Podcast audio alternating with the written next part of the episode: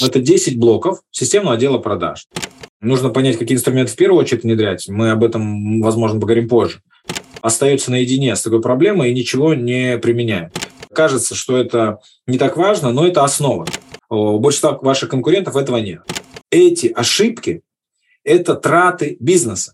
Когда человек понимает финансовую ценность, его это мотивирует.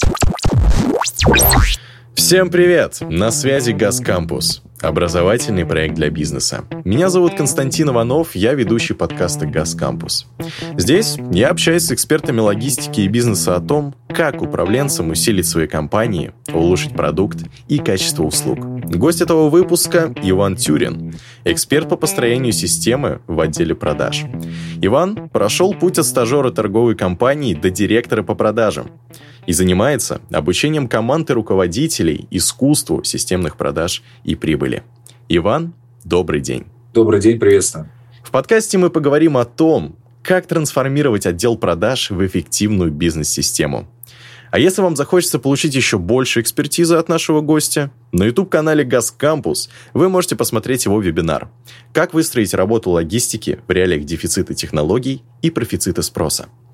Ссылку на вебинар мы оставим в описании – а сейчас мы перейдем к вопросам. Иван, как вы считаете, на каких основных опорах строится сильный отдел продаж? И смотрите, здесь есть четкий ответ. Это не какое-то мнение, а наша методология, по которой мы, собственно, выстраиваем а, систему у себя в отделе продаж и у наших клиентов. Система выглядит следующим образом. Это 10 блоков системного отдела продаж. Начнем по порядку. Важно отметить, что эти блоки идут именно в том порядке, в каком я их буду называть, то есть не параллельно. Первое, с чего начинается, это воронки продаж и CRM. По сути, это IT-инфраструктура отдела продаж. Второе – это планы и показатели, это цели отдела продаж, на которые мы равняемся и по которым мы отслеживаем эффективность нашего отдела продаж. Следующий блок, третий, это организационная структура. Очень важно, чтобы в отделе продаж были четко распределены роли.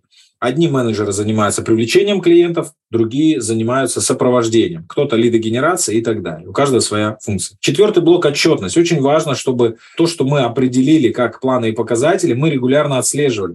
Важно, чтобы отчетность была э, четко по заказу собственника и предоставлялась ему в пассивном режиме. Пятый блок – это система мотивации. Здесь очень важно, чтобы цели компании соответствовали целям менеджера. Это очень важно. То есть это основной критерий эффективности мотивации. Следующий блок – это скрипты и возражения. Здесь очень важно, чтобы у менеджера под руками были конструкции, с помощью которых он будет эффективно общаться и э, отрабатывать возражения. Следующий седьмой блок – это регламенты и должностные инструкции. Здесь мы говорим про то, как правильно работать внутри компании. То есть что должен делать сотрудник, что является ошибкой, что не является ошибкой. Ну, то есть полное описание, некий идеальный сценарий работы.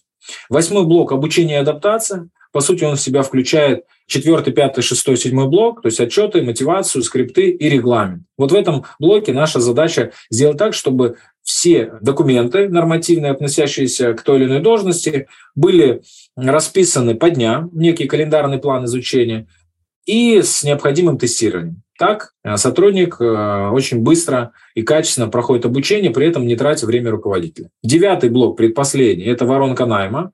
Задача этого блока сделать так, чтобы наш э, найм, наш рекрутинг, он был системный. И десятый блок, финальный, как я его называю, вишенка на торте, это контроль качества. То есть нельзя представить сильный или в нашем понимании системный отдел продаж без системы контроля качества. Контроль качества распространяется на две опции. Это скрипты, то есть как мы работаем с клиентом, как общаемся, и регламенты, то есть как мы выполняем нормативы и дисциплину внутри компании. Вот, наверное, основные мысли, которые по этому вопросу можно отметить. Что делать, если существующий отдел продаж привык быть инертным, медленным и работать бессистемно? Сколько нужно времени на его перезапуск и как быть с теми, кто сопротивляется переменам? Ну, что делать, если существующий отдел продаж привык быть инертным, медленным и еще каким-то другим? Ответ очень простой – внедрять систему. Вот. Другое дело, что нужно понять, какие инструменты в первую очередь внедрять. Мы об этом, возможно, поговорим позже. Основное здесь все-таки то, что мы должны что-то начать делать. Вот. Часто э, собственник или руководитель остается наедине с такой проблемой и ничего не применяет. Вот. Начать нужно с внедрения системы. Вот мы на предыдущем вопросе затронули этапы. Вот с этих этапов и нужно начать. То есть начинаем там с воронки, если у вас там все окей, значит мы идем дальше, дальше, и так по каждому блоку мы проходим. То есть э, важный момент какой? Прежде чем оценивать работу сотрудников, вот как здесь да, в вашем вопросе прозвучало, мы должны сначала выстроить систему.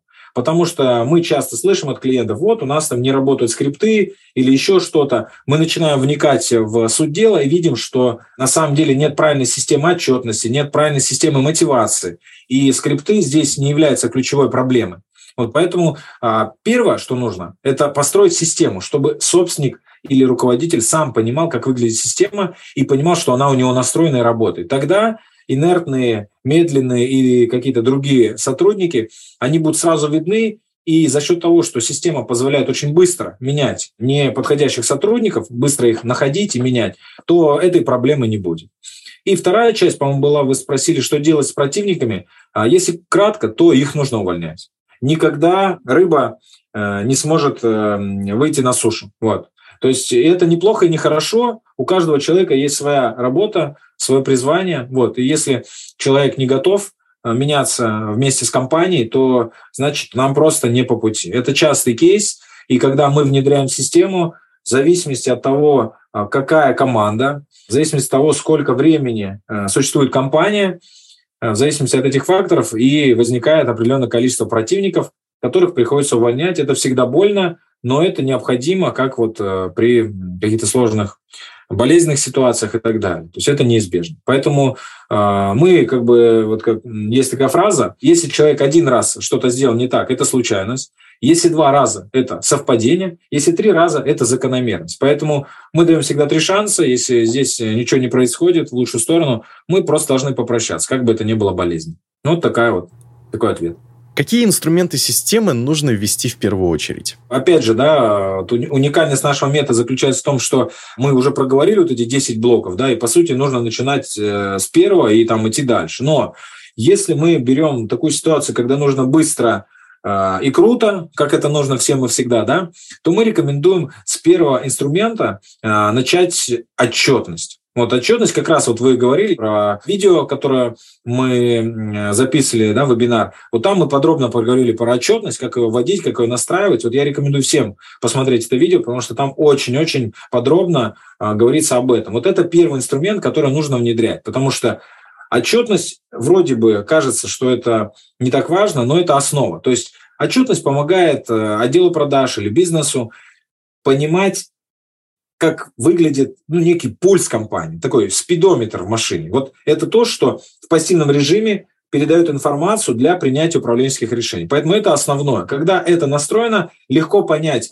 кто э, как работает, кто э, где какие затыки имеет, и уже влиять на конкретные точки роста. Сюда же я бы отнес еще систему мотивации, да, потому что очень важно, чтобы те цели, которые мы ставим для отдела продаж, они э, были синхронны для целей менеджера. Вот, это очень важно. Поэтому первое, наверное, это система отчетности, система э, мотивации. Ну и еще бы я добавил, так, это как бы два с половиной, да, это банк возражений. Такой документ, который в отделе продаж встречается очень редко, вот, и поэтому, если вы нас слушаете, уважаемые слушатели, вы можете это делать и знать, что у большинства ваших конкурентов этого нет. А это простой документ, который позволяет э, зафиксировать все основные возражения, и э, на каждое возражение зафиксировать 2-3 отработки и дать это менеджерам.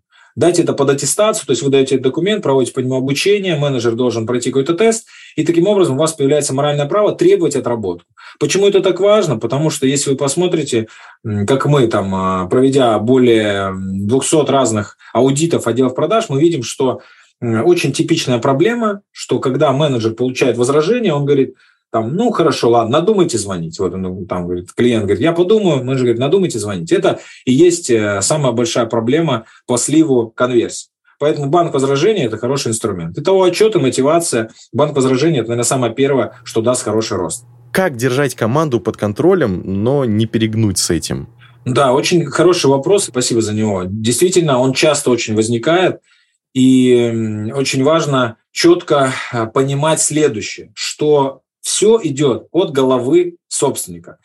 Если собственник э, или руководитель искренне считает, что э, излишний контроль или там, не дай бог, штрафы, это так плохо и так далее, то, естественно, также будет считать и команда. Я сам прошел эту трансформацию, когда я был руководителем и менеджером, я вообще не понимал, что такое штрафы, и для меня это было какой-то ну, сверхбольной темы. Потому что мне никто никогда это правильно не объяснял. Сегодня мы говорим следующее, что а, контроль, он переливается в определенные штрафы. То есть, если а, есть нарушение, ну, например, ты должен а, оформлять документ вот так, но ты его оформил не так. Забыл какую-то поставить запятую или добавить какие-то вещи, что может в дальнейшем привести к рискам для компании. Вот очень важно, чтобы сотрудники понимали, что эти ошибки – это траты бизнеса.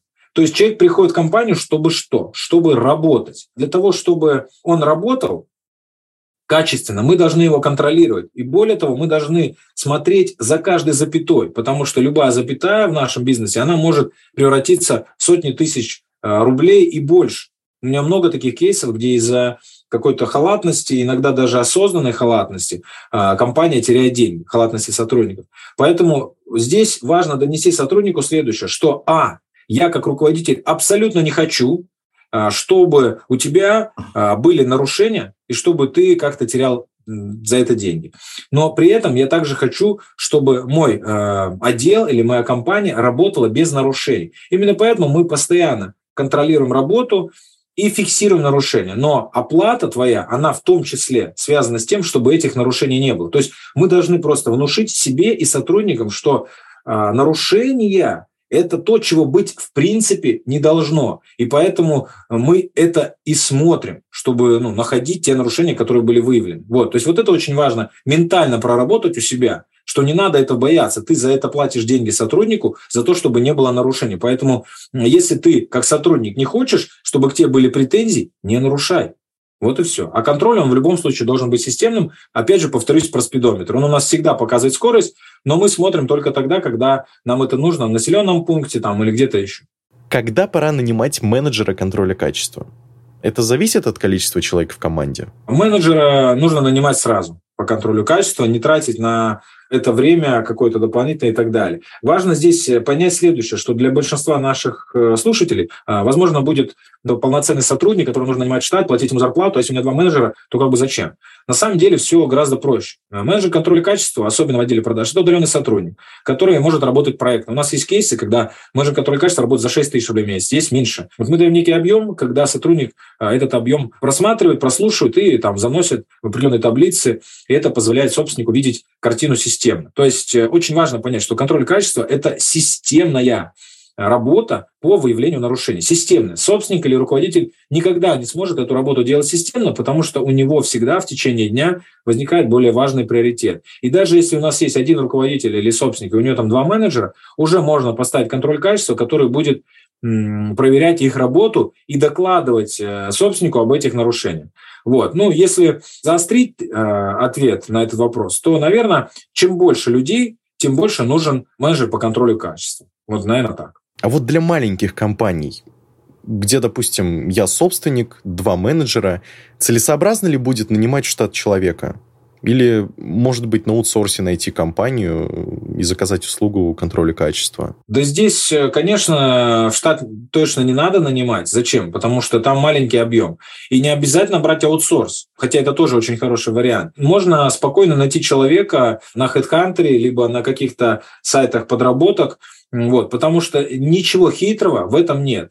То есть у человека по контролю качества задача простая – это фиксировать нарушение. Он ставит единичку либо нолик. Вот, это тоже одна из ошибок и заблуждений, что типа контроль качества, он должен быть суперпродажником. Нет, суперпродажником должен быть руководитель этого отдела продаж, потому что он уже разбирается с результатами проверки, да, но он и э, вот этот контроль качества менеджер, он не интерпретирует, иначе мы будем ему очень много платить. Зачем? Наша задача просто понять, что там э, менеджер Иванов – Э, разговаривать с клиентами, и у него там возражения отрабатываются с такой-то частотой. Менеджер контроля качества, который вообще, может, в продажах ничего не понимает, он в состоянии понять, была отработка возражений или нет, если мы его правильно научили. Все. И это стоит дешево, и это правильно. Но уже интерпретирует собранные отчеты, выраженные в процентах эффективности. То есть мы видим, что менеджер Иванов, там у него процент эффективности разговора 80, там, менеджер Петров там 90, там, менеджеров там Сидоров у него там 50 процентов. И уже с этими процентами, с этой информацией работает руководитель. Вот это важно. Поэтому здесь можно нанять любого сотрудника, и это всегда очень быстро и не так сложно, как многим может показаться, но обязательно такой человек должен быть в компании, обязательно. Последний вопрос, он больше мотивационный для наших слушателей. Как мотивировать людей к переменам? Как мотивировать людей к переменам? Ну, э, наверное, здесь имеется в виду людей, это вы имеете в виду сотрудников, да, компании? Да, в том числе, да. Если мы говорим про сотрудников, то есть, ну, как бы системные моменты, да. А если мы не, улез, не залезаем глубоко там в какую-то психологию, то есть системные инструменты, такие как грейд. Вот мы его часто применяем. То есть, когда приходит новый человек в компанию, он должен видеть свою траекторию развития. Если он просто приходит там, на позицию менеджера, это одна, один горизонт планирования его, для него. Вот. А если он приходит в компанию видит, там, он должен там три месяца быть там стажером или там начальным менеджером, потом он полгода должен быть менеджером, потом там через 9 месяцев он может стать там экспертом и там еще куда-то дальше, естественно, у него мотивация расти в компании, она сильно выше. Это если мы говорим про такие инструменты, которые ничего не стоят собственнику, но для сотрудника они будут важны. Второй момент, если мы говорим именно про отдел продаж и про сотрудников, которые занимаются работой с клиентами, их э, мотивируют э, разные факторы. Мы выделяем три степени, ну, как сказать, три уровня мотивации. Первое – это денежная мотивация, финансы. Ну, это зарплата, бонусы, понятно. То есть, на самом деле, это один из основных мотиваторов, да, когда человек понимает финансовую ценность, его это мотивирует. Второе – это материальное, но не денежное. Например, это какой-то сертификат, это какие-то бонусы, поездка. Например, мы говорим, ребята, смотрите, мы хотим внедрить там такую-то такую историю в нашу компанию. Вот когда мы ее внедрим и увидим вот это, вот это, то есть мы какие-то критерии обозначаем, то мы все вместе едем в боулинг или все вместе едем в Дубай, ну, в зависимости от бюджета там и всего остального. Это есть э, а, как бы материальная, но не денежная мотивация, да? то есть какой-то профит интересный, какой-то бонус.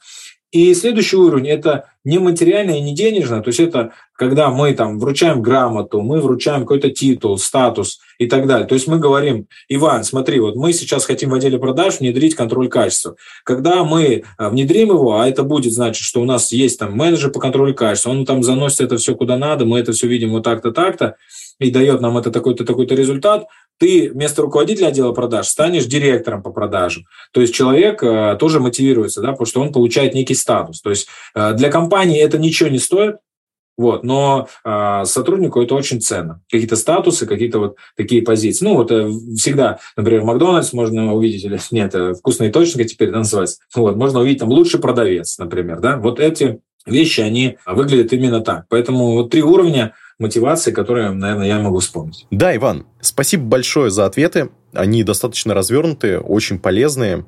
Спасибо большое за участие в нашем подкасте. Может быть, хотите подвести какой-нибудь итог? Ну, во-первых, вам огромное спасибо, Газкампус, за то, что вы делаете такую работу, э, что вы помогаете предпринимателям э, находить ответы. Вот. Это, это очень важно, на самом деле, это большая работа.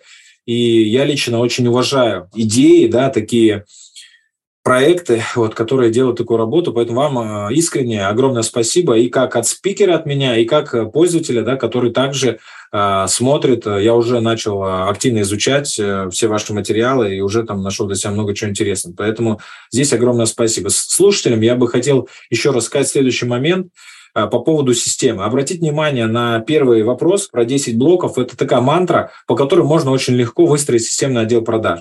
И второе, не нужно закапываться в перфекционизм. Для себя нашел аллегорию, точнее метафору, что система в бизнесе – это как бизнес-стройка. То есть, когда мы начинаем строить бизнес, мы идем по принципу Паретта. Мы не делаем какие-то э, шлифовочные мероприятия, чтобы там какая-то обертка была краснее. Вот. Мы идем туда, где деньги. То есть мы создаем бизнес. И потом мы начинаем его оптимизировать. Точно так же система. Сначала мы должны поставить те вещи, которые дают максимальный результат, и постепенно докручивать. То есть нельзя э, уходить в перфекционизм даже в системе, хотя она сама по себе перфекционизм, а именно идти по принципу Паретта и внедрять те инструменты, которые здесь сейчас будут давать результат. Тогда в вашем бизнесе, в вашей компании будет все здорово, будет необходимая прибыль, необходимое свободное время и необходимое развитие. Иван, спасибо за участие в подкасте. Друзья, на сайте проекта Газ Кампус вы найдете статьи и вебинары обо всем, что может помочь вашему бизнесу не только выжить,